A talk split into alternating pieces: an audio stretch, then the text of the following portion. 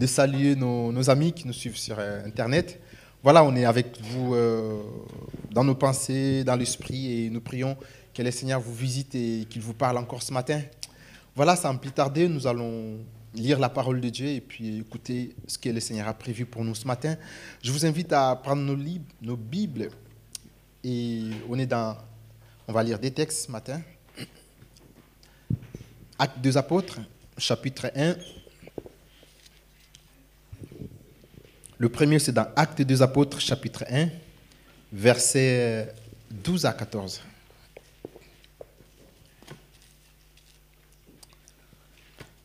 Et l'autre, on va lire dans Actes des apôtres toujours, juste la page après, chapitre 2, versets 1 à 8, puis euh, 37 à 41. Mais on va quand même lire le premier déjà, Actes chapitre 1, versets 12 à 14. Alors ils retournèrent à Jérusalem de la montagne appelée des Oliviers, qui est près de Jérusalem, à la distance d'un chemin de sabbat.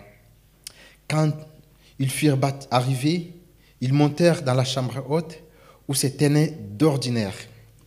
Si vous avez vos, voilà, les stylos, vous pouvez souligner où il se tenait d'ordinaire. C'était Pierre, Jean, Jacques, André, Philippe, Thomas, Barthélemy, Matthieu, Jacques, fils d'Alphée, Simon les Zélotes et Jude, fils de Jacques. Tous d'un commun accord. Voilà, si vous pouvez aussi souligner tous d'un commun accord. Tous d'un commun accord, persévérer dans la prière avec les femmes et Marie, mère de Jésus, et avec les frères de Jésus. Amen. Voilà, on prend notre deuxième euh, verset, toujours dans Actes, c'est juste la page qu'il faut tourner. Actes chapitre 2, versets 1 à 8, et puis 37 à 41. Acte 2, verset 1 à 8, je lis. Le jour de la Pentecôte, ils étaient tous ensemble dans le même lieu. Si vous pouvez encore souligner, tous ensemble dans le même lieu. Tout à coup, il vint du ciel un bruit comme celui d'un vent impétueux, et il remplit toute la maison où ils étaient assis. Des langues semblables à de langues de feu leur apparurent, séparées les unes des autres, et se posèrent sur chacun d'eux. Et ils firent tous remplis du Saint-Esprit et se mirent à parler en d'autres langues, selon que l'Esprit leur donnait de s'exprimer. Or, il y avait en ce jour à Jérusalem des Juifs, des hommes pieux de toutes les nations qui sont sous les ciels. Au bruit qu'il y ait, la multitude accourut et elle fut confondue parce que chacun les entendait parler dans sa propre langue. Ils étaient tous dans l'étonnement et la surprise et la surprise et ils se disaient les uns aux autres Voici ces hommes qui parlent, ne sont-ils pas des Galiléens? Et comment les entendons-nous dans nos propres langues, à chacun dans sa propre maternelle? Et puis on va sauter, on va aller au verset 37 à 41, ce sera le dernier. Toujours au acte 2, verset 37 à 41. Après avoir entendu ces discours, ils eurent les cœurs vivement touchés et ils dirent à Pierre et aux autres apôtres, Hommes frères, que ferons-nous? Ils dirent aux autres aux apôtres, Hommes frères, que ferons-nous? Pierre leur dit, Repentez-vous et que chacun de vous soit baptisé au nom de Jésus-Christ pour le pardon de vos péchés et vous recevrez les dons du Saint-Esprit. Car la promesse est pour vous, pour vos enfants et pour tous ceux qui sont loin, en aussi grand nombre que le Seigneur, notre Dieu, les appellera. Je reprends au verset 39. Car la promesse est pour vous tous, pour vos enfants et pour tous ceux qui sont au loin, en aussi grand nombre que le Seigneur, notre Dieu, les appellera. Et par plusieurs autres paroles, il les conjure et les exhortait, disant, Sauvez-vous de cette génération perverse. Ceux qui acceptèrent sa parole firent baptiser, et en ce jour-là, le nombre des disciples s'augmenta environ 3000 âmes. Amen. Voilà cette belle parole, mes amis. Cette parole, elle n'a même pas besoin d'être commentée. Juste en la lisant, on est béni. Juste en la lisant, on est fortifié. Juste en la lisant, on est, on consolé, on est comme soulagé parce qu'il y a des choses qui sont passées. Et ce matin, comme euh, voilà, nous l'avons dit euh, au début, c'était les jours de Pentecôte. Et mon thème ce matin, c'est les jours de Pentecôte. Est-ce qu'on peut nous afficher les petits thèmes? Voilà, les jours de Pentecôte. Je voudrais en ce jour euh, où l'Église Corps du Christ commémore ou célèbre la fête de Pentecôte ou la fête de fusion du Saint-Esprit, parler sur ces thèmes. Ces thèmes, je les tiré euh, du, livre des Actes des Apôtres au chapitre 2, verset 1, où la, la parole commence par les jours de la Pentecôte. C'est un jour spécial pour les disciples, c'est un jour particulier parce qu'il y a eu quelque chose d'inattendu qui s'est passé ce jour-là. Alors qu'ils étaient tous ensemble d'un commun accord. Ils vivaient, ils étaient dans cette persévérance. Il y a eu quelque chose d'inattendu. Il y a eu quelque chose de bizarre qui s'est passé. Il y a eu un bruit, le bruit de l'esprit. Et ce bruit, comme nous, nous le verrons, ça a été un bruit désiré. Ça a été un bruit qui, qui a été cherché ça a été un bruit qui a été comme ça désiré, cherché par le Saint-Esprit. Et grâce à leur soif, grâce à leur faim, le Seigneur a promis, il a fait cette promesse, il leur avait dit, je vous enverrai les consolateurs. Et il a simplement regardé leur soif, il a simplement regardé leur désir, parce qu'il voulait être tellement baptisé dans le Saint-Esprit. Et le Seigneur L'air a répondu, il a répondu à leur, à, leur, à leur désir, il a répondu à leur soif. Ce matin, d'entrée de jeu, je voulais dire à quelqu'un, si tu es là, tu as encore soif de Dieu, tu as soif du Saint-Esprit, le Seigneur répondra selon ta soif. Amen. Le jour de la Pentecôte, ça a été un jour spécial, un jour particulier où un groupe d'hommes et de femmes qui se réunissent dans une pièce qu'on appelle la chambre haute à Jérusalem, ils ont expérimenté ces choses à cause de leur désir. Ils ont été visités par le Saint-Esprit. La Bible dit tout à coup, le Saint-Esprit, l'Esprit du Seigneur était répandu sur leur vie et cet esprit a changé leur cœur. Cet esprit a changé leur vie. Et ce matin, euh, on ne veut pas simplement célébrer cette fête comme ça, comme une fête euh, religieuse où voilà, on se rappelle du jour de la Pentecôte, mais on veut aussi vivre ces choses dans notre église, dans nos réunions. Nous voulons vivre ces choses. Nous voulons qu'il y ait un bruit, un bruit qui alimente toute la pièce. Pas ce bruit qui, qui, vient pour déranger le voisin, pas ce bruit qui vient pour, euh, pour euh, agrémenter la réunion, l'assemblée, mais non, nous voulons un bruit, un bruit désiré. Comme ce jour-là, les 120, ils ont désiré tellement ce bruit, ils ont désiré le Saint-Esprit et ils ont attendu, ils avaient la foi, ils avaient faim, ils avaient soif. Et au bruit qu'il y ait, nous dit la Bible, ils étaient tous baptisés. Ils étaient tous remplis, saisis par le Saint-Esprit. Et nous remarquons que ce bruit n'était pas un bruit qui dérangeait. Ce n'était pas un bruit des instruments qui dérangeait les voisins. Ce n'était pas un bruit qui, qui, qui, était là juste pour euh, mettre de l'animation dans la salle. Mais ce bruit, c'était un bruit qui attirait. Ce bruit avait un caractère attractif. La Bible dit, au bruit qu'il y ait, la foule accourait au bruit qu'il y ait, les voisins, les gens de l'autre côté, les gens qui étaient autour, les juifs qui, qui, qui, revenaient, on le verra aussi, qui revenaient parce que c'était la Pentecôte, c'était la fête juive, c'était la fête euh, de la récolte. Il y avait les juifs qui étaient disséminés dans le monde alors qu'ils mm, voilà, ils revenaient dans leur pays pour célébrer la fête de la Pentecôte. Ils ont entendu le bruit. Ils se sont dit, mais il se passe quelque chose. Ça, c'est un bruit bizarre. Et qu'est-ce qu'ils ont fait? Ces juifs et d'autres personnes et de différentes nations se sont approchés ils se sont approchés vers la chambre haute. Ils se sont, approchés pour voir, mais qu'est-ce qui se passe? Est-ce que la fête a-t-il changé?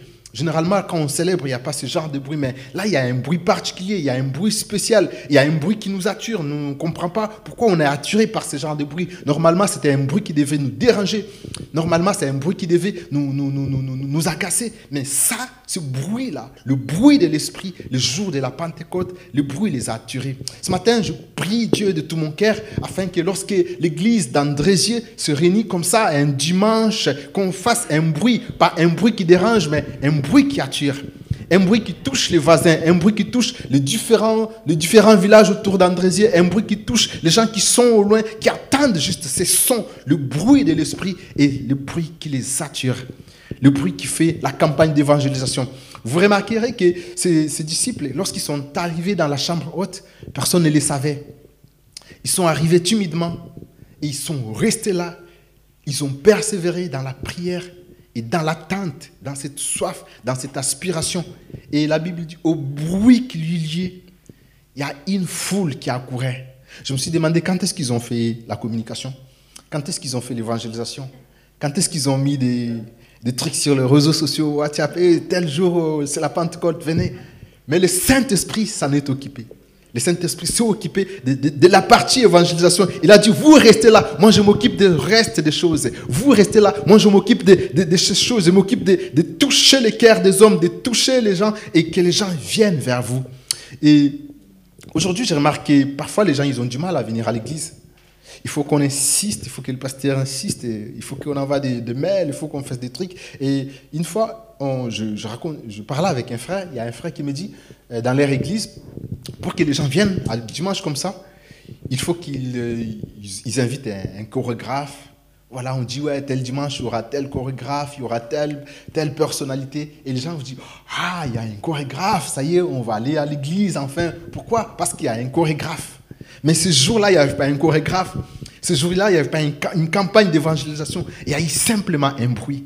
Et le bruit de l'Esprit a attiré les hommes. Amen. Et ce matin, je vais vraiment prier que le Seigneur nous aide à faire ce bruit. Pas ce bruit qui dérange, mais le bruit qui attire. Le bruit qui attire. Et quand ils étaient dans la chambre haute, la Bible dit, l'apôtre Paul a été saisi par l'Esprit, l'apôtre Pierre, pardon, saisi par le Saint-Esprit. Il a reçu une forme de discernement quand il, il s'est approché vers la foule, vers les gens qui étaient là, qui regardaient, qui disaient, mais qu'est-ce qui se passe? Et l'apôtre Pierre, qu'est-ce qu'il a fait? Saisi par le Saint-Esprit, en ce discernement, il a pris la parole, il a commencé à expliquer pourquoi ils étaient là et pourquoi il y avait un tel bruit.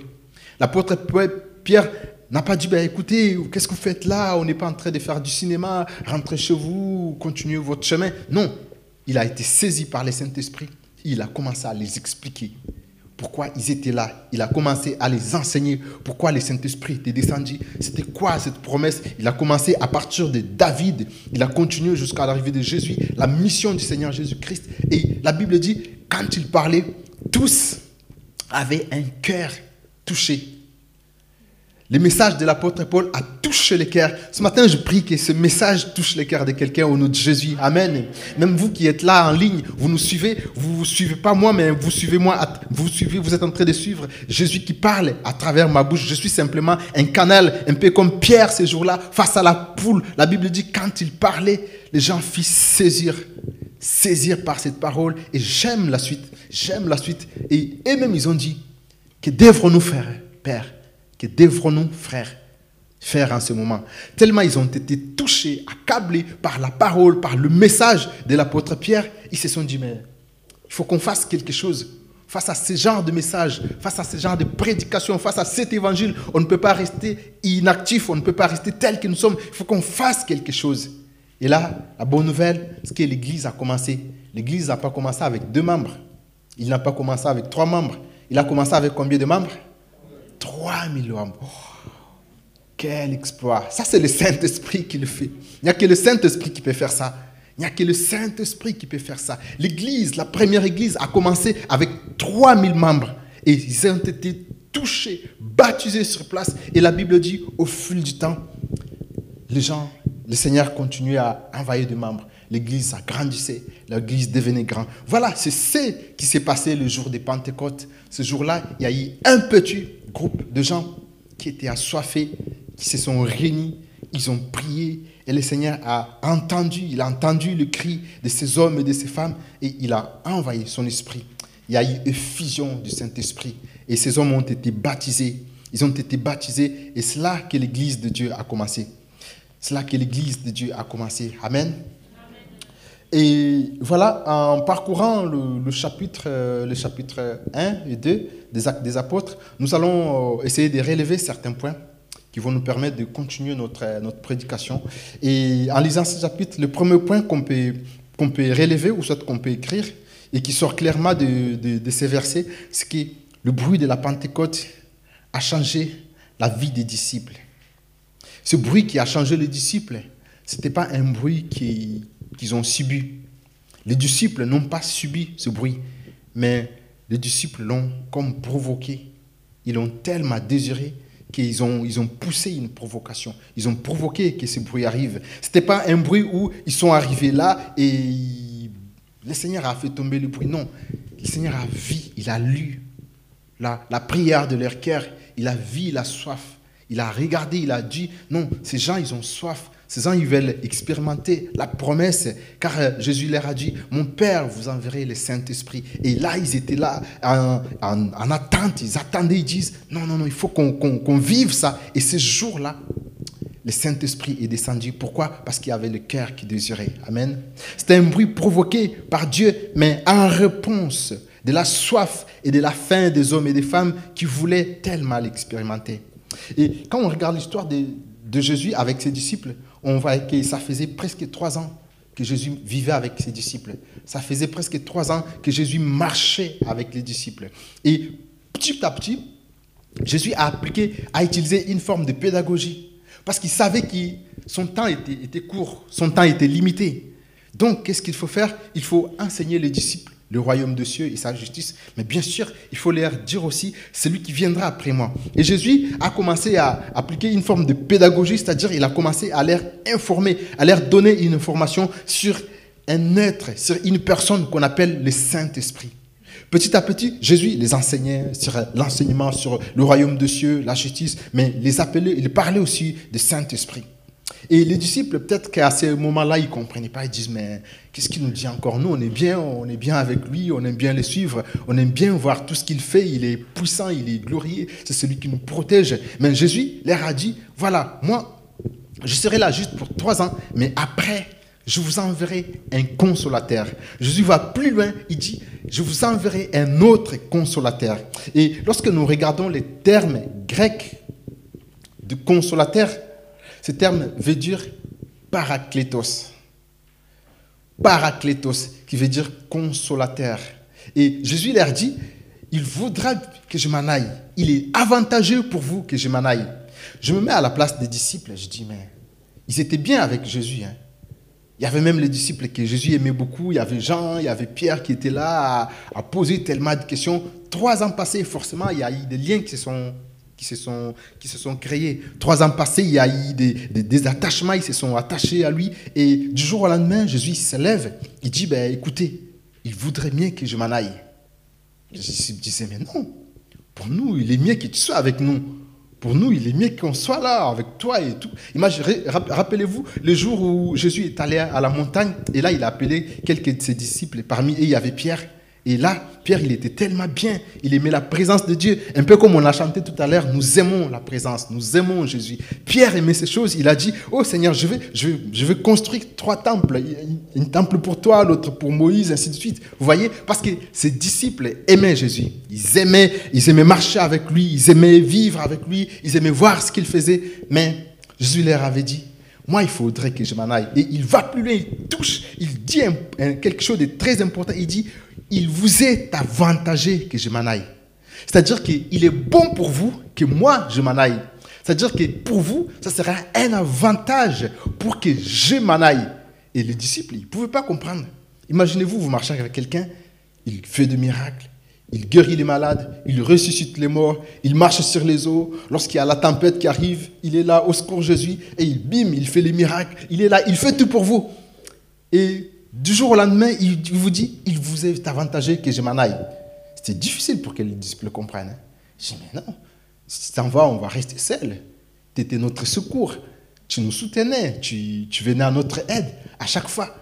Mais Jésus dit, il vous est avantagé que je m'en aille. Et là, c'est écrit dans Jean 16, verset 7, où il dit, il vous est avantagé que je m'en aille, car si je ne m'en vais pas, le consolateur ne viendra pas sur vous. Mais je m'en vais et je vous l'enverrai. Jésus leur fait cette promesse, un peu comme, euh, si je peux prendre juste un exemple, Rémi, il est resté avec nous dans la région pendant cinq ans. Forcément, il y a eu les liens qui s'est tissé, il y a eu les attachements, on s'est attaché, on commence à l'apprécier, à l'aimer. Et du jour au lendemain, il dit, écoute, je vais partir. En plus, mon exemple, Tom Bill, il est en train de partir là. Vous voyez, il n'est pas là. Donc, il est en train de partir.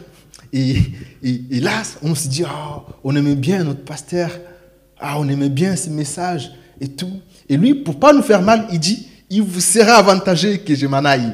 pour qu'il y ait un autre qui va vous, vous apporter ce que moi je n'ai pas apporté. C'est un tout petit peu ça, un exemple, mais ce n'est pas forcément ça. Parce que Jésus, c'est Jésus. Vous voyez et, et, là, il dit, il vous est avantageux que je m'en aille. Car si je ne m'en vais pas, le consolateur ne viendra pas vers vous.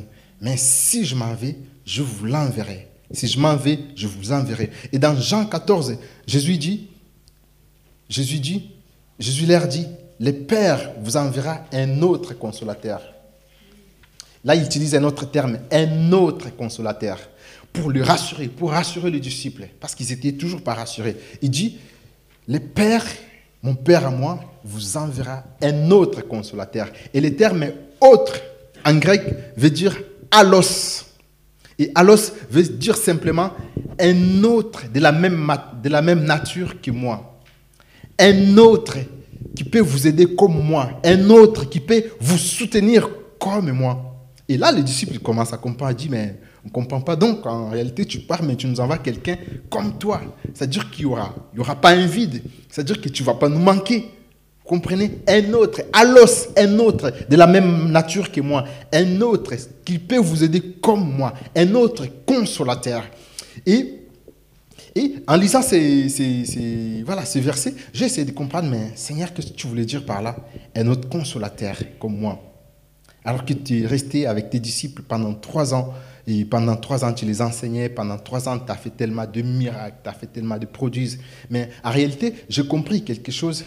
Quand Jésus, il vous est avantagé que aille, il voulait simplement leur dire que tant que je suis avec vous, physiquement, je dis bien physiquement, parce que Jésus, il est avec nous.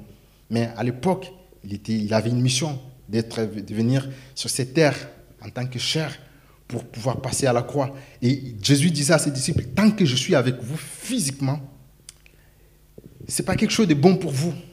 C'est bon, c'est bon pour un moment, mais pour la suite, ça ne sera pas bon. Parce que tant que je suis là, je, je serai comme une forme de limite dans vos vies. Je serai comme une forme de limite. Je mettrai des limites dans vos vies. Pourquoi? Parce qu'à l'époque, Jésus seul avait reçu la manifestation du Saint-Esprit. Rappelez-vous lorsqu'il dit, voici l'Esprit du Seigneur est sur moi, parce qu'il m'a oint pour annoncer la bonne nouvelle, il m'a oint pour délivrer les captifs, il m'a oint pour libérer, il m'a oint pour guérir ceux qui ont les cœurs brisés. L'Esprit du Seigneur, à l'époque, était sur Jésus. Et lorsque les disciples suivaient Jésus, ils étaient que des spectateurs. Ils faisaient qu'observer ce que Jésus faisait. Lorsque Jésus pouvait prêchait dans la foule et les hommes étaient touchés. Les gens disaient, jamais un homme n'a parlé comme cet homme. C'était l'Esprit de Dieu qui faisait ces choses en Jésus. Et les disciples, ils étaient là en train d'observer. Lorsque Jésus pouvait aller, on lui dit, voilà, Lazare est mort et Jésus, il arrive, il ressuscite et tout. Les disciples, ils étaient là, ils regardaient. Ils disaient, mais cet homme est spécial, cet homme est particulier. Parfois même, ils ont eu peur de Jésus. Lorsqu'il marchait sur les eaux, ils ont dit, mais c'est un fantôme. Pourquoi Jésus faisait ces choses-là? Parce que l'Esprit du Seigneur était sur lui. L'Esprit de Dieu était sur Christ. Et les disciples étaient comme des étudiants. Ils étaient en train de regarder, d'observer. Ils étaient en train d'analyser. Ils disaient, ils regardaient simplement, ils observaient et ils n'avaient pas encore mis en pratique ces choses. Ce n'était pas encore leur temps de pouvoir exercer ces choses. Raison pour laquelle Jésus leur dit, il vous est avantagé que je m'en aille. Pourquoi? Parce que quand je suis là, l'esprit ne vient pas, il ne va pas être expérimenté. Vous n'allez pas expérimenter ces choses. Mais pour que vous aussi, vous puissiez expérimenter ce que je fais, il vous est avantagé que je m'en aille. C'est bon pour vous que je m'en aille, parce que quand je, je m'en irai, je ne vous laisserai pas seul. Quand je manierai, je ne vais pas vous abandonner, je ne vais pas vous oublier. Mon Père qui vous a promis le Saint-Esprit, il vous enverra un autre consolateur. Il vous enverra un autre, quelqu'un de la même nature que moi, quelqu'un qui peut vous aider comme moi, quelqu'un qui peut vous soutenir comme moi. Vous comprenez un peu? Et là, je pense que les disciples ont compris. Ils ont dit non, c'est vrai, on connaît Jésus, mais il faut qu'il s'en aille vers son Père. Et quand il s'en ira, il nous enverra son consolateur. Et quand nous aurons le Saint-Esprit, nous pouvons aussi opérer dans la même dimension que lui. Nous pouvons aussi faire des choses comme lui. Nous pouvons aussi vivre comme Jésus. Parce que tant qu'il est là physiquement avec nous, on est un peu comme limité. On est un peu comme limité, on n'a pas encore cet esprit de Dieu. Et vous pouvez remarquer que dans la, dans, dans la parole de Dieu, il y a une illustration là-dessus. Il y a une illustration. Euh, quand on regarde Matthieu chapitre 17, verset 14, je vais lire pour vous. la Bible dit, lorsqu'ils firent arriver près de la foule, un homme vint se jeter à genoux devant Jésus et dit, Seigneur, aie pitié de mon fils qui est lunatique et qui souffre cruellement. Il tombe souvent dans le feu et souvent dans l'eau. Écoutez la suite, verset 16, il dit, je l'ai amené à tes disciples et ils n'ont pas pu les guérir. Jésus était encore là physiquement. Cet homme avait son fils qui était lunatique, qui était un peu versatile, qui changeait d'esprit, qui était un peu possédé en quelque sorte. Et cet homme a amené son enfant auprès de Jésus, auprès des disciples de Jésus, et ils n'ont rien fait. Et cet homme est allé voir Jésus pour dire, aie pitié de mon enfant. Je l'ai amené auprès de tes disciples, mais ils n'ont rien fait. Et Jésus était rempli de colère. Il a dit, oui, grâce, race d'incrédule, vous lirez la suite. Et après, Jésus a fait quoi? Il a fait les miracles. Vous voyez, là, les disciples, ils étaient avec Christ, mais l'Esprit de Dieu était encore sur Christ. Ils ne pouvaient rien faire. Ils n'avaient pas encore ce pouvoir, cette capacité de guérir, de faire des choses. C'est pour ça que Jésus leur dit, il vous est avantagé que je m'en aille. Parce que quand je m'en mon Père vous enverrez un autre consolateur. Et Jésus dit quoi? Ce verset du Jean 14, 12, il vient en quelque sorte confirmer la pensée de Jésus par rapport au Saint-Esprit. Jésus dit, en vérité, en vérité, je vous l'ai dit, celui qui croit en moi fera aussi des œuvres que je fais et il en fera plus grandes. Parce que je vais faire quoi? Parce que je vais auprès de mon Père. Amen. Jésus dit, celui qui croit en moi, il fera des œuvres et il en fera de plus grandes. Pourquoi? Pas parce qu'il sera plus fort, mais parce que je vais vers mon Père. Et si on veut continuer, et parce que je vais voir mon Père et que je vous enverrai un autre consolateur, un autre Saint-Esprit. Raison pour laquelle le jour de la Pentecôte, c'est une victoire pour nous, mes amis. Le jour de la Pentecôte, c'est une victoire pour l'Église. Pourquoi? Parce que nous avons l'Esprit de Dieu. La Bible dit, l'Esprit de celui qui a ressuscité Christ d'entre les morts, cet Esprit sera sur vous. Imaginez-vous un peu cet Esprit qui a ressuscité Christ d'entre les morts. Et cet esprit aujourd'hui demeure sur l'Église. Cet esprit aujourd'hui repose sur l'Église. Raison pour laquelle Jésus dit, celui qui croira en moi, il peut faire plus que ce que moi, moi je fais. Pourquoi? Parce qu'il nous a envoyé un autre consolateur. Amen. Et ce jour, on est dans la joie parce qu'on veut vivre ces choses. Ces choses ne peuvent pas rester que dans la Bible comme quelque chose de théorie. Jésus veut que nous les vivons. Jésus veut qu'on vive ces choses, qu'on expérimente la puissance du Saint-Esprit. Jésus veut embraser son Église. Il veut que l'Église soit touchée par l'Esprit afin que nous soyons sans limite un peu comme lui. Ces choses, ce n'est pas un péché. Jésus veut que nous soyons tel qu'il est, tel nous sommes. Amen. Voilà, c'est pour ça, ce jour de la Pentecôte, c'est un jour de gloire, un jour de joie, mais c'est un jour aussi où le Seigneur a besoin des hommes et des femmes qui ont faim, qui ont soif pour expérimenter la puissance, la descente du Saint-Esprit. Amen. Et qu'est-ce qu'on va remarquer par la suite? Je finis par là. On remarque que lorsque les disciples étaient avec Jésus, cet homme est venu avec son enfant ils n'ont pas pu les guérir. Cet homme, au lieu de, rester sans dire, il voit les accusés chez le maître. Il dit, Maître, je présentais mon fils auprès de tes disciples. Ils n'ont rien fait. Et je pense que cette parole encore fortifiait Jésus dans sa pensée, parce qu'il leur disait, il faut que je m'en aille pour qu'un autre consolateur vienne. Parce que quand, tant que je suis avec vous, vous allez être que des observateurs. Vous allez juste regarder, contempler. Mais vous n'avez pas forcément ce pouvoir-là. Moi, j'ai le pouvoir parce que l'Esprit du Seigneur est sur moi. Mais pour que cet Esprit me quitte, il faut que je m'en aille. Tant que je suis encore physiquement sur cette terre, il est sur moi. Et vous, vous ne pouvez rien faire. Et le jour où Christ est parti, la Bible dit ce jour-là, le jour de la Pentecôte, alors qu'ils étaient là, assoiffés, ils attendaient, ils avaient faim, ils avaient cet ardent désir. La Bible dit tout à coup. Ce matin, il peut y avoir un tout à coup dans la vie d'une personne. Amen. Ce matin, quelque chose d'inattendu peut se passer. Ce matin, quelque chose de, bizarre peut se passer, permettez-moi les mots. Ce matin, quelque chose d'inattendu peut se passer si nous avons seulement soif et faim. Si nous avons seulement cet ardent désir, comme, le, comme les disciples qui étaient dans la chambre haute, ils attendaient, ils avaient soif, ils aspiraient à ces choses. Et tout à coup, ils ont été baptisés par le Saint-Esprit tout à coup, ils ont été saisis par l'Esprit du Seigneur. Et lorsque nous regardons la suite, on se dit, mais Jésus est tellement intelligent, il est tellement bon, il nous aime tellement. Les disciples n'ont pas pu guérir cet enfant lunatique.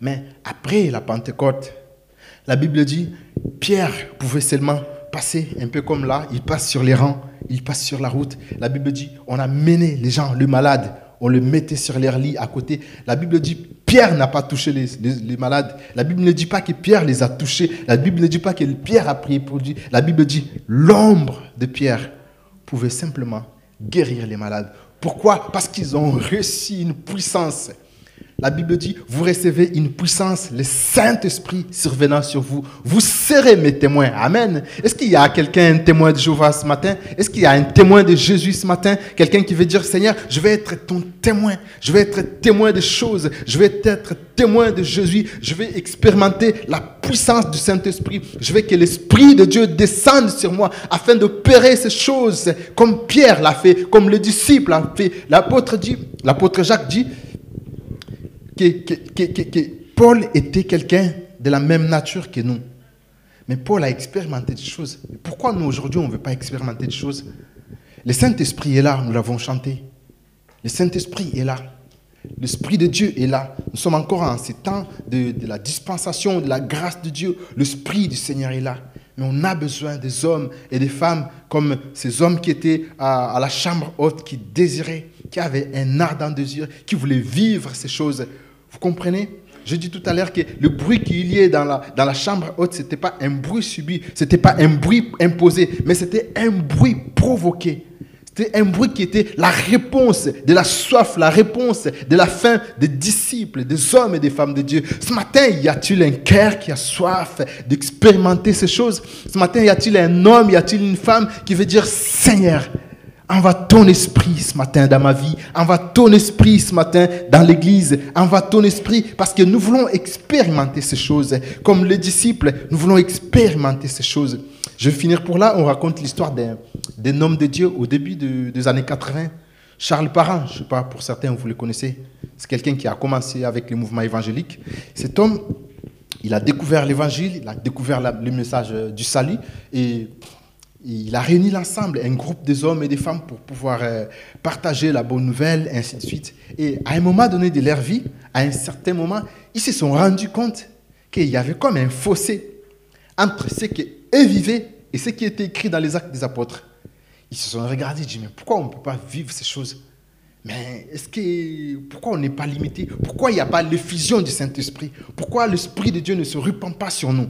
Ils se sont posé cette question et par la suite, un jour, un groupe de, sœurs sont venus les voir pour dire, écoute, aujourd'hui, on a soif, un peu comme les disciples. Nous voulons expérimenter la fusion du Saint-Esprit dans nos vies. Nous voulons expérimenter le surnaturel de Dieu. Parce que la promesse de Dieu, elle n'était pas que pour les disciples. La promesse, elle est pour vous, elle est pour nous. La promesse, elle est pour tout le monde. La promesse, elle est pour ceux et celles qui ont soif et qui veulent l'expérimenter.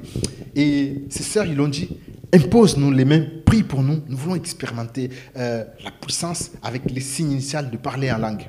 Et Charles Parent a juste imposé sa main sur ses sœurs et tous, la Bible dit tous, ils ont été remplis du Saint-Esprit.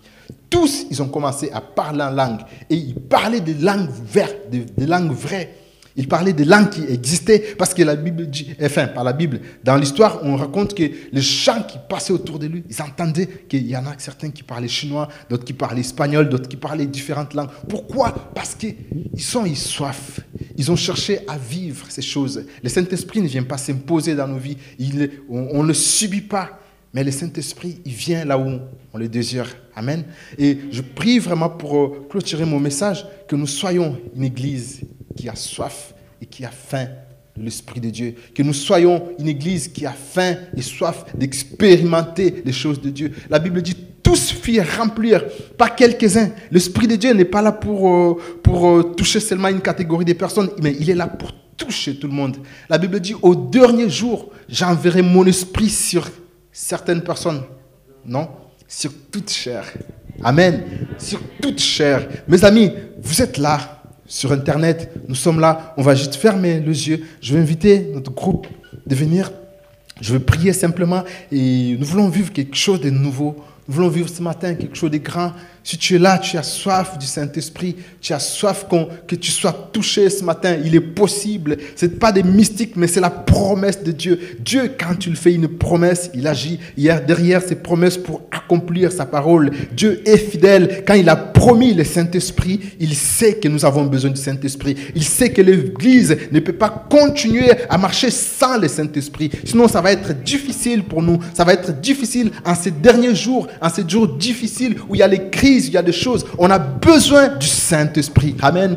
Alléluia, je vais prier. Seigneur, merci pour ta parole. Merci pour ce que tu fais dans nos vies. Merci parce que tu, veux, tu as besoin de nous, de nous revêtir, Seigneur, de ta puissance. Tu as besoin de nous baptiser de ton Saint-Esprit. Alors ce matin, viens, Seigneur, visiter mon frère et ma sœur, Seigneur, ceux qui sont sur Internet et nous qui sommes là, Seigneur. Peu importe les moyens, les canaux par lesquels nous récoutons ce message, Seigneur. Nous avons besoin de toi. Nous avons soif de toi. Nous voulons être visités par ton Esprit de Dieu. Manifeste-toi, Saint-Esprit, agis dans nos vies, viens et agis maintenant au nom de Jésus. Amen. Voilà, nous saluons nos amis qui sont sur Internet.